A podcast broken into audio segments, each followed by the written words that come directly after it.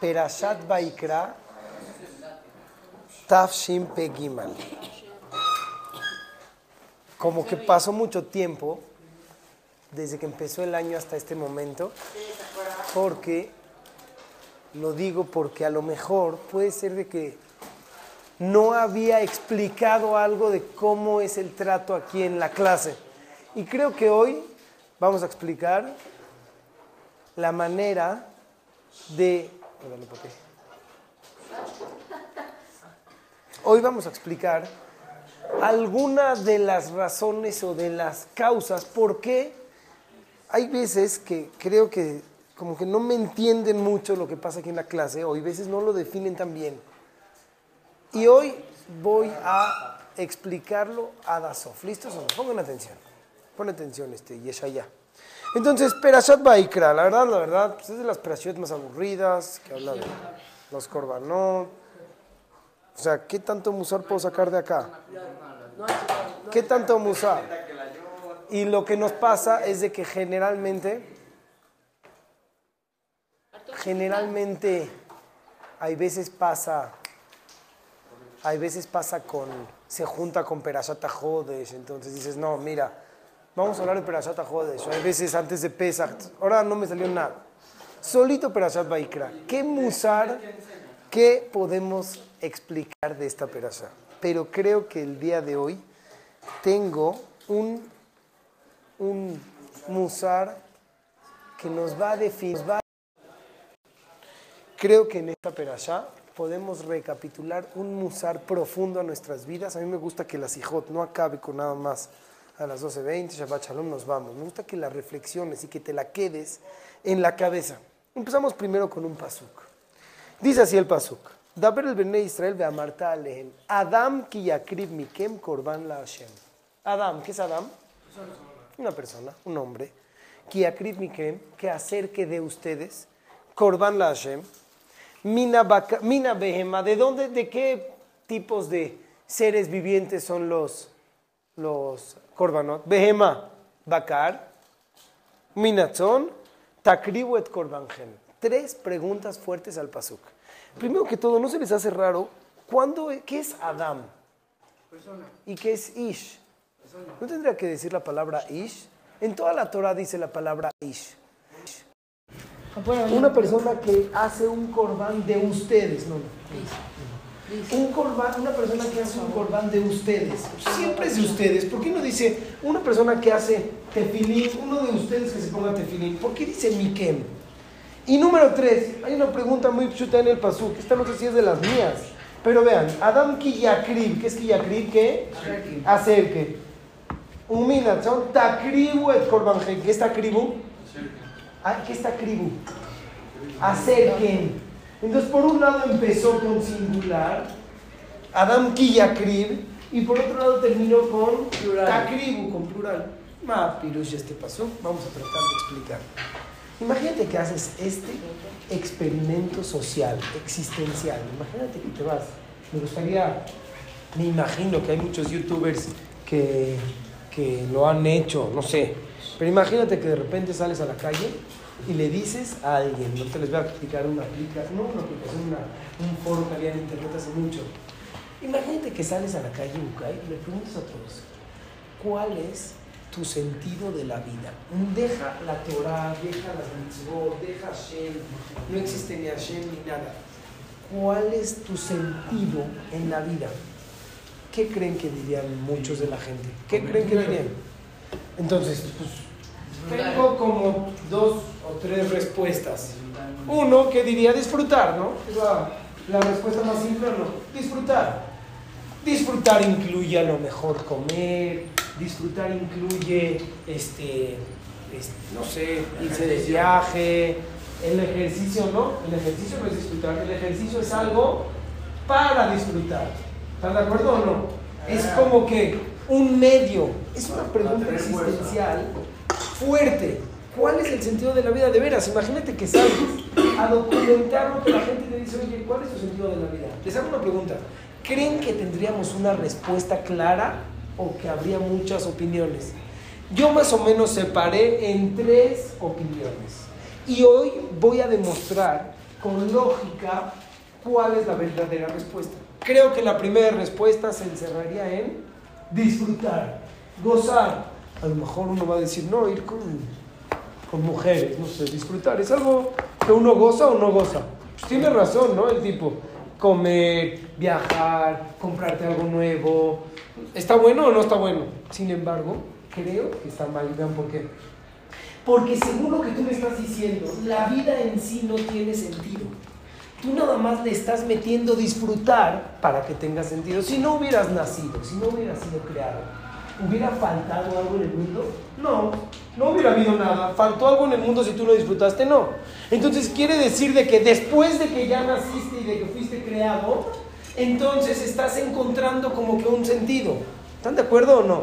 Imagínense que nosotros aquí estamos de afuera de toda la creación y agarramos a unos seres humanos, los metemos en un cuarto, los encerramos y de repente les quitamos la memoria y de repente se despiertan y empiezan ellos a preguntar, oye, ¿qué hacemos acá? Y de repente uno dice, ah, ya sé, es para disfrutar y se pone a ver las paredes o a comer, qué padre. Y nosotros que estamos viendo por afuera decimos, qué tontos, no fuiste para eso porque si no, no te hubiera metido ni siquiera. Primer respuesta fallida, ¿están de acuerdo? Vamos con la segunda respuesta. Hay mucha gente que dice, vengo a dar una marca en el mundo, en la historia. Voy a hacer un cambio en el mundo. Voy a, no sé, a hacer hospitales, voy a, a, lograr mucha ayuda a los demás, voy a hacer un cambio radical en el mundo. Voy a ser una persona que marque un antes y un después. Mucha gente en el mundo con eso camina, muchísimos. A lo mejor hay gente que han hecho sociedades de beneficencia, a lo mejor hay quien inventó, descubrió una vacuna, imagínense que descubrió la de, no sé, las vacunas para para sanar a tantas personas. Imagínense, la gente cambió el mundo. Este, no sé, el de Microsoft, el de Tesla, el de la electricidad, el del Internet. Dejó una marca en el mundo. ¿Se les hace una buena respuesta o no? Pues sí, ¿no? Es para hacer una marca en el mundo. Déjenme explicarles y déjenme decir que está mal también. ¿Saben por qué? Porque si el mundo no tiene sentido, no tiene sentido ayudar a los que viven. ¿Están de acuerdo o no? Tú no puedes ayudar a los que viven cuando no sabes para qué vives. No, yo soy un doctor. Ok, para. Para que los otros vivan. Para. ¿Qué dijiste? El mundo. Primer respuesta fallida. ¿Cuál es la primera respuesta para disfrutar? No, no viniste, no es un sentido disfrutar en la vida, porque si disfrutas, la vida en sí no tiene ninguna razón. Ok, hay quien quiere hacer una marca en el mundo, en la vida, pero tampoco es una respuesta, porque tú estás ayudando a los otros a vivir y no sabes para qué estás viviendo. Es una pregunta demasiado fuerte.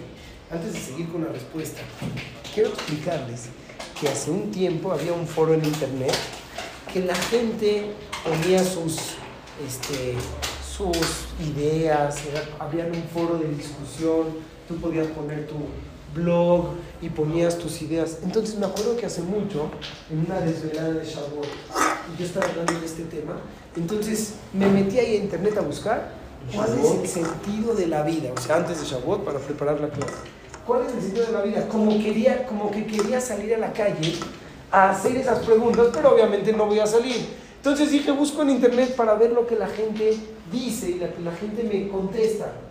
No tienen idea cada tontería que la gente ponía. Y muchas tipo estas. Muchas viniste a, no sé, a disfrutar. Viniste a robarle, a, a curar al este, a ser una buena persona, a ser un buen hijo, la vida en sí no tiene sentido. Y a mí lo que más difícil se me hace entender es cómo la gente, cómo tantos miles de millones de personas viven en este mundo, están en esta faz de la tierra sin un sentido en la vida.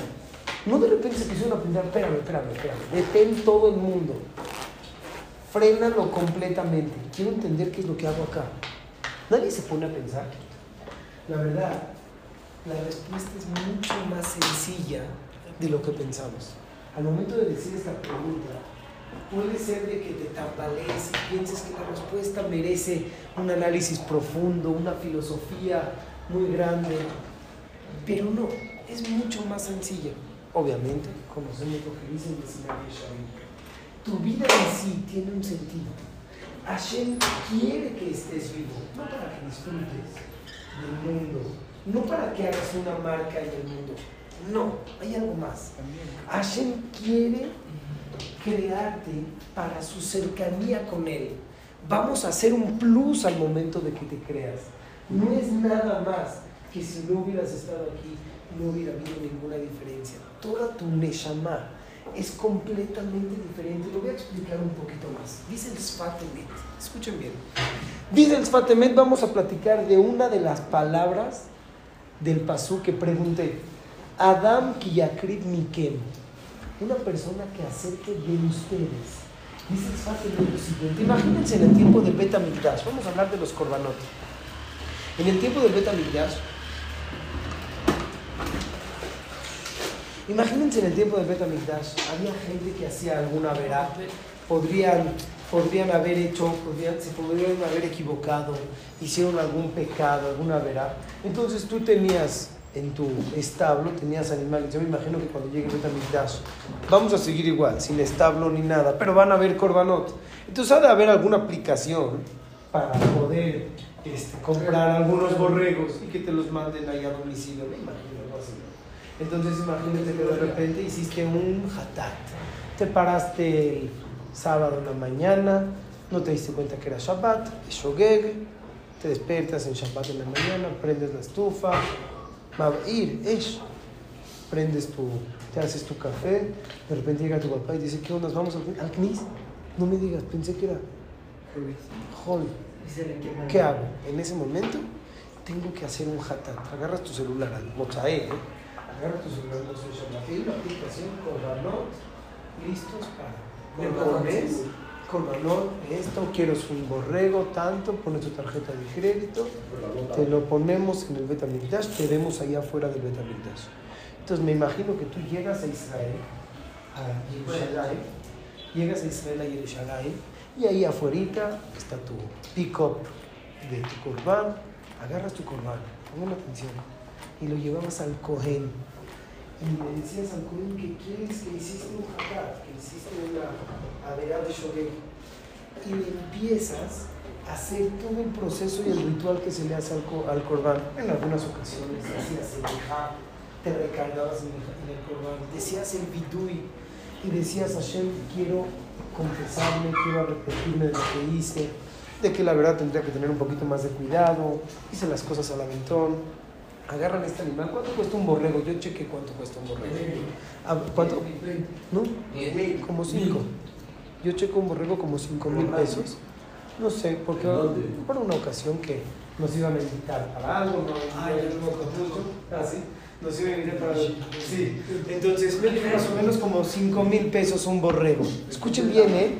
Escuchen bien das 5 mil pesos, pusiste la, la, tarjeta y tu papá ya te mató porque ya pagaste el disfraz y ya pagaste el... O sea, mashallah, no, mishloach, no, no paran los gastos para que ahorita estés haciendo un hatat. Pero está bien, llegas a Betamikdash, pues es la manera de borrar la vera. Agarra el cohen, hace la shejita, acerca el cohen como se debe hacer y te vas a tu casa. Y dice exactamente, de esa manera no es seguro que cumpliste con el corbán. ¿Cómo? ¿Qué me faltó? Dice Sfateme, Adam que te faltó dar tuyo, algo tuyo a Hashem. Hashem no quiere que nada más acciones y traigas el corbán. Hashem quiere que le des algo tuyo. ¿Saben qué quiere decir sacrificar? ¿Qué es sacrificar? Matar, es acercar. El sacrificio no nada más es una palabra que se llama y que va a hacer un, un, un, degollar a un animal. El sacrificio va mucho más allá.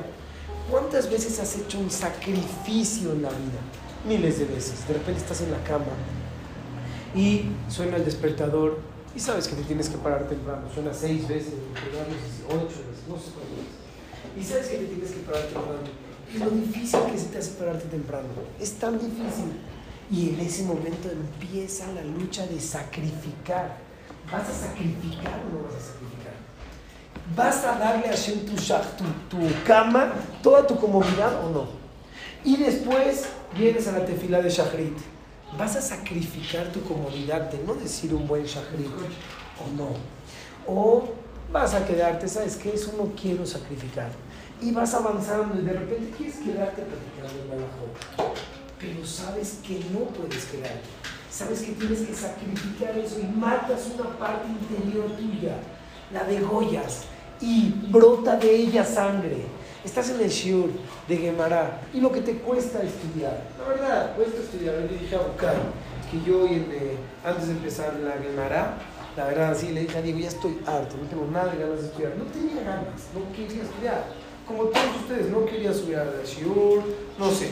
La verdad, así como que pasó por mi cabeza, dije, gente si ahorita suena la alarma sísmica, o sea, que no pase nada. ya algo, un ratito más, ya no sé qué más puede, no sé. algo que pase para no estudiar. No quería. Como todos ustedes, es lo mismo. es que me quedo muchísimo más. Nadie. Pero tomas esa voluntad tuya y la sacrificas, la degollas, la matas y la sangre brota también. Y después más adelante, en la otra hora, y después en tu Shemirata Enaim, cuando tienes un misayón enfrente de ti, sacrificas y matas lo que está delante de ti. Y después cuando vas avanzando en la vida y las palabras que no están bien decir, lo que no está bien hacer, tienes delante de ti, el Sfatemet, puede ser que hayas hecho el corbán, pero ¿dónde está tu corbán Hashem? ¿Dónde está tu mismo sacrificio? ¿En dónde tú moriste? ¿En dónde tú te mataste con Hashem? Adam Kiyakrit Miken, una persona que acerque de sí mismo que tú acerques aquel corbán para Hashem. Ahora, creo que he llegado a alguna, un momento en el año que quiero contestarles. ¿Cuántas veces les he, los he regañado? Puedes echarle ganas, puedes echarle, eh, puedes... Y de repente ustedes como que automático me dicen, pero si estudié pero sí me lo sé todo, pero sí le estoy echando ganas. Y yo digo, ¿dónde está el tumiquem? en donde tú esforzaste y mataste lo que tenías dentro de esa voluntad y la llevaste a. Está muy fuerte. Vamos a poner de todo lo que hacemos en el año, de todo, de todo, de todo lo que hacemos. ¿Cuánto involucras a, cuánto lo haces tipo por estar tranquilo, por estar contento, cuánto no, cuánto me sacrifico, cuánto me mato por adentro y se lo doy a Hashem? Antes de contestar la Sheilot, quiero decirles cuando Hashem te manda a este mundo, la vida en sí tiene un sentido. La vida en sí es acercarse a Hashem, esa es la vida. Si no hubieras nacido, si te vas de este mundo antes de tu tiempo, y si pierdes el mundo y no disfrutaste, no pasó nada. Pero si pierdes este mundo, si pierdes tu vida y no llegaste a tu tajlit, no te acercaste tanto, Hashem como que se decepciona y dice, lástima toda la inversión que hice. Si dejas este mundo y no hiciste una vuelta muy grande, pero tuviste tu tajlit en el mundo, entonces pudiste llegar a tu máximo esplendor. Ahora ven qué bonito. Adam Kiyakrit Mikel. ¿Saben quién es Adam? ¿Por qué no dice Ish? Adam. Cuando Adam Arishon acercó el Corban Hashem, de los primeros Corbanot que acercó a Hashem, no había nadie en el mundo, no había ningún razón, no había ninguna voluntad, no había nada. Adam Kiyakrit Mikel. Korban Hashem, Minatzon, Takribu et Korban ¿Sabes la diferencia que hay? Piensas que puede ser cuando hiciste una verdad, cuando haces algo bueno, algo malo, es algo particular, te vino a decir la no es mucho más grande. Takribu es un Korban muy, muy, muy influenciado por muchísima gente, por generaciones, por muchísima gente. Esto es el tajlit que tenemos en la vida. Y creo que en este momento cuando tienes un poquito que reflexionar si realmente estás teniendo aquel Miquem. Quiero platicarles una pequeña historia. No es una historia tan eh, alegre, no alegre. Quiero platicarles algo. Hay un chavo, hace unos años, ya se casó, y tiene hijo. Fue un chavo que se le hizo Beshitujim muy difícil salía con una muchacha y no, no, la, no hacía, después salió con otra muchacha, avanzó. Y ustedes saben de que en esa situación, que nunca la veamos tan de cerca, pero la gente desespera mucho porque quieres dar un paso en tu vida, quieres avanzar en alguna etapa y por alguna razón no puedes, no sabes dónde está el problema. La etapa de Shidduchim es una etapa difícil, no sé si han visto a alguien de cerca. Y este muchacho era un día que había acabado de cortar la noche anterior. Él estaba súper contento. Es difícil porque sale con una muchacha. Las que él le gustan, a ellas no les gustan. Las que él no les gusta, a ella sí. Había una muchacha que era como que la top. Ya ella estaba, él dice, ya, con esta me quiero casar. Me acuerdo que me había marcado después de la primera de Era unas dos y media, algo así. Nos espantamos, sonó mi teléfono, me mí, me, me contesta y me dice, me voy, la primera cita, la primera pirisha. Me dice, me voy a casar con ella. Bueno, pues qué, ya. colgamos. Después salieron un mes, dos meses, y le dice ella, mira, no eres tú, soy yo. Pero no me quiero casar contigo. Y en el momento que cortó, él se sentía tan decepcionado, tan mal, y él me dijo, después de todas las palabras, ¿qué ondas con Hashem? La verdad. O sea, a ver, ¿qué? ¿Quiere Hashem que haga las cosas bien? ¿Quiere que sea una buena persona? ¿Por qué me da este sufrimiento? ¿Por qué me hace, me zarandea tanto en la vida? ¿Por, qué? ¿Qué tengo que pensar? ¿Qué tengo que seguir avanzando? ¿Qué onda? ¿Por qué no me está haciendo lo que yo quiero? ¿Está fuerte o no está fuerte? Está fuerte, ¿no? Es una de las preguntas más fuertes, cada quien tiene en otras situaciones. Este le tocó en Shidduchim, hay algunos que son con amigos, hay otros que son con Parnasá, hay unos que son en Shalom Bay, hay otros que son en temas familiares, hay unos que son en su misma persona, de su carácter, y de repente llegas y le preguntas a Hashem, ¿qué onda Hashem con tu vida? O sea, buena onda, no se lo vas a gritar. ¿Qué onda? ¿Me explicas qué quieres de mí? Entonces le dije una palabra a este muchacho. Le dije, ¿te puedo una pregunta? ¿Qué tanto la llevas tú con Hashem? ¿Él cómo te trata? Es la verdad más, la verdad. O sea, no, no, puedo decir que me ha dado. Sí, yo sé, yo sé, no te estoy diciendo que nada, no. Sí, me dio salud, me dio familia, me dio. Pero más, o sea, hay cosas que son muy básicas, por ejemplo, esto, y no jala. Le dije, tengo una pregunta. Ahora ponte del otro lado. ¿Qué tan feliz y contento está Hashem contigo? Es decir, tú tienes quejas con él, él tiene quejas contigo, tú estás perfecto con, su, con sus acciones. Él puede decir, no, la verdad, tu paso, su tefilá, su, no, sí, ¿eh? su limud, bien, su atmadá, ha crecido. O sea, ¿qué opina Hashem de ti? Nada más tú escuchas lo que tú quieres, nada más tú, te, tú reclamas. ¿Qué opina Hashem de ti? Entonces, en un principio como que no entendí mucho la pregunta.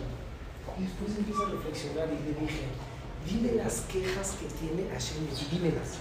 Entonces me dice, mira, son este, normales. Sí, sí, sí, lo estoy diciendo que no. La verdad, te fila más o menos. Tuve un bajón hace un tiempo con Sheminata Nine y ahorita sí estoy como que más chafa en el mood y estoy como que. Entonces, como que más o menos. Entonces yo me quedo así le digo, entonces me repites la pregunta que tienes, Hashem.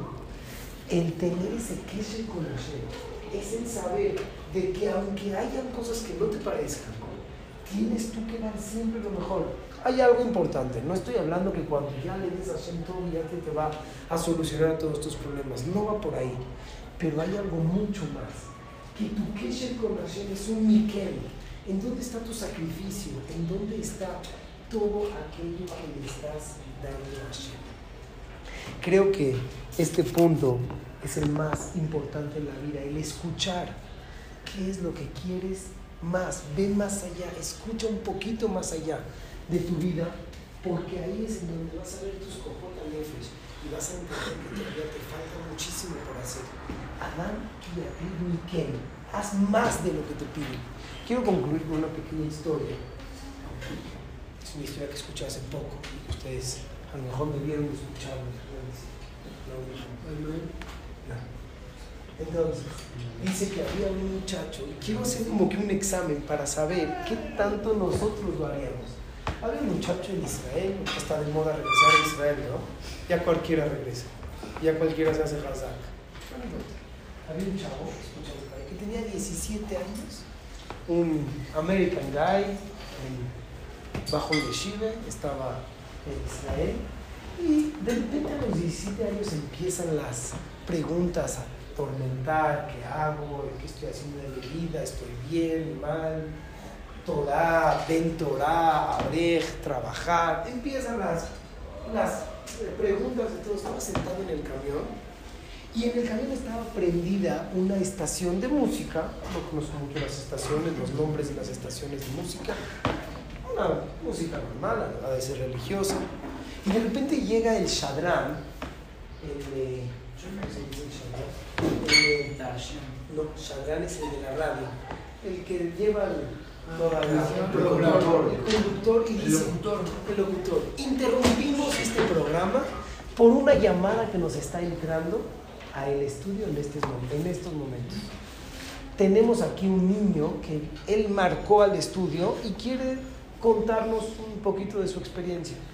Entonces llega el niño y dice, hola, me llamo tal y tal, soy, una, soy un niño que tengo cinco hermanos, su papá murió hace dos, tres meses, su mamá es una viuda que no tiene trabajo, y dice, la situación aquí en mi casa está tan difícil que la luz, la compañía de luz nos cortó la luz y ya no tenemos. No tengo luz. Me salí de la calle a hablar de la casa a la calle, me salí a hablar de un, teléfono público. Antes se usaban mucho más los teléfonos, pero los estoy pidiendo ayuda. La compañía de luz le debemos 1.800 shekel y no tenemos ni un peso para poder seguir adelante. Me dice este conductor le dice, bueno, ojalá que tu, tu Yeshua, aquí estamos, ya sabes, para lo que quieras. Cuelgo el teléfono y este muchacho llamado Rafi que estaba sentado dice, creo que yo vine a este mundo para hacer algo más. ¿Cuánta gente había en el camión? ¿40? ¿Cuánta gente había escuchando este programa alrededor de todo Israel? ¿Miles? ¿Diez miles? ¿Cuánta gente? Una estación de radio. Dice, yo quiero hacer algo en la primera estación baja este muchacho Rafi y empieza, eh, marca, agarra una moneda que tenía en, la bolsa, lo mete y marca al mismo lugar, al mismo, a la radio. Y le dice al conductor, le dice, nada más les quiero decir algo. Voy, yo voy a ayudar a esta persona. Le dice, ¿sí cómo te llamas? Rafi. ¿Rafi qué? Llamo Rafi. No quiero decir mi, mi apellido. En este momento quiero que le digas a la familia que yo lo voy a ayudar. Claro que sí, gracias. Cuelga y de repente abre su cartera y tenía 200 cheques. 200. Dice, bueno, me faltan 1600 cheques. A ver cómo los busco. Empieza a caminar este rápido de una tienda a otra. Le toca la puerta y le dice, acaban de, ustedes están escuchando la... Dice, sí, estamos escuchando. ¿Cómo? Tú eres aquel que, el niño que no tenía... Dice, no, no, no. Yo soy el otro, yo soy el que habló para ayudar. ¿Tienes algo para ayudarme? Jamás, quiero ayudar a esta persona. Le dio 20 shekels, 100 shekels, 200 shekels, juntó rápidamente los 1800 shekels, se dirigió al al estudio. Entra, toca la puerta y dice aquel Shadran, enfrente de todos estaban escuchando en vivo, dice, ¿qué creen? La llamada que tuvimos hace ratito, que pusimos la primera llamada de Miguel, la segunda llamada de Rafi, tenemos aquí en el estudio a Rafi. Adelante, Rafi, toma los micrófonos. Dice, no, yo nada más les quiero decir, aquí tengo los 1800 shekels para que paguen la luz, por favor, dáselo a la familia. Gracias. ¿Cuál es tu nombre? Rafi, ¿tu apellido? No importa, ya, se acabó. Se regresa esta persona, a este muchacho a su casa. El famoso y dice, la verdad, qué bueno que hice algo bonito en mi vida. Pasan los años, y pasaron 10 años. Rafi se hizo un Rosh Yeshiva, un Meishi, algo así. me estaba un poco lejos. ¿Qué creen? Tenía que pagar la luz. Y ya se me estaba cortando. Tenía que pagar 3.500 shekels. Y de repente un amigo le dice, oye, tengo que pagar la luz de 3.000. ¿La luz? A ver, pásame tu recibo. Va con una señora, lo regresa y le dice, a ver, ¿no puedo decir quién te lo pagó? Le dice, mira, la señora Shoshana es una señora que ella prometió que toda la gente que necesita que en algún momento le paguen la luz, nada más la luz, ni acá, ni pollos, ni vino, ni nada. Una persona que se llamaba Rafi hace muchos años le hizo un favor y esta persona, esta señora Shoshana, quiere pagarle a aquel Rafi, aquel anónimo Rafi, por haberle pagado la luz. Diez años después le regresa aquel favor. No es mucho mi estilo de decir que los favores que haces te regresan. No, no me encanta platicar de eso. Pero lo que me encanta platicar es de aquella visión que tú tienes cuando tú ves más allá. Cuando llegas a aquel quien, cuando te sacrificas, este muchacho podría haberse quedado callado y el camión sigue su curso. Hagamos una pequeña reflexión y pensemos, ¿en dónde estamos en Miquel? ¿Cómo la llevamos con Hashem? Perfecto, estás enojado o contento con él, pero él, ¿qué piensa de él?